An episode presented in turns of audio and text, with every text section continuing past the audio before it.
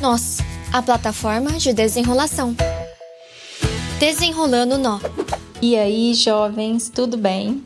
Muito bom estarmos juntos de novo. Hoje o nosso papo será sobre transparência e nudez, mas calma, não é da nudez física que nós vamos falar. Conectando nós.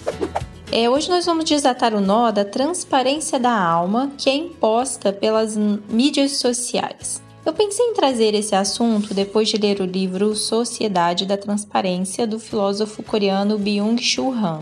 Eu achei bem interessante a maneira que ele abordou o comportamento da sociedade atual. Ele descreveu sobre como uma sociedade positivista, que só pode viver o bom e não sabe lidar com falhas, dor, ela acaba sendo levada a mostrar todo esse lado positivo também nas redes sociais. Ele fala ao longo do livro que a nossa sociedade transparente, ela se tornou escrava da exposição. Hoje em dia, se vocês perceberem, todo mundo expõe nas redes as suas opiniões, os seus corpos, os seus segredos, viagens e tudo mais que a gente puder imaginar. E nessa sociedade, toda essa transparência, ela transforma tudo em mercadoria e tudo que é mercadoria a gente precisa expor para conseguir vender.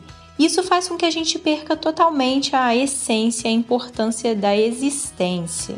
Livrando-se do nó. Meus queridos, nós somos muito mais do que aquilo que colocamos nas redes. Nós somos criaturas de Deus e filhos dele. Romanos 12, 2 diz que não devemos nos amoldar aos padrões deste mundo, mas termos mentes transformadas para experimentar a vontade de Deus. Aqui é Michele Nonato e esse foi o Minuto Nós. Nós, a plataforma de desenrolação.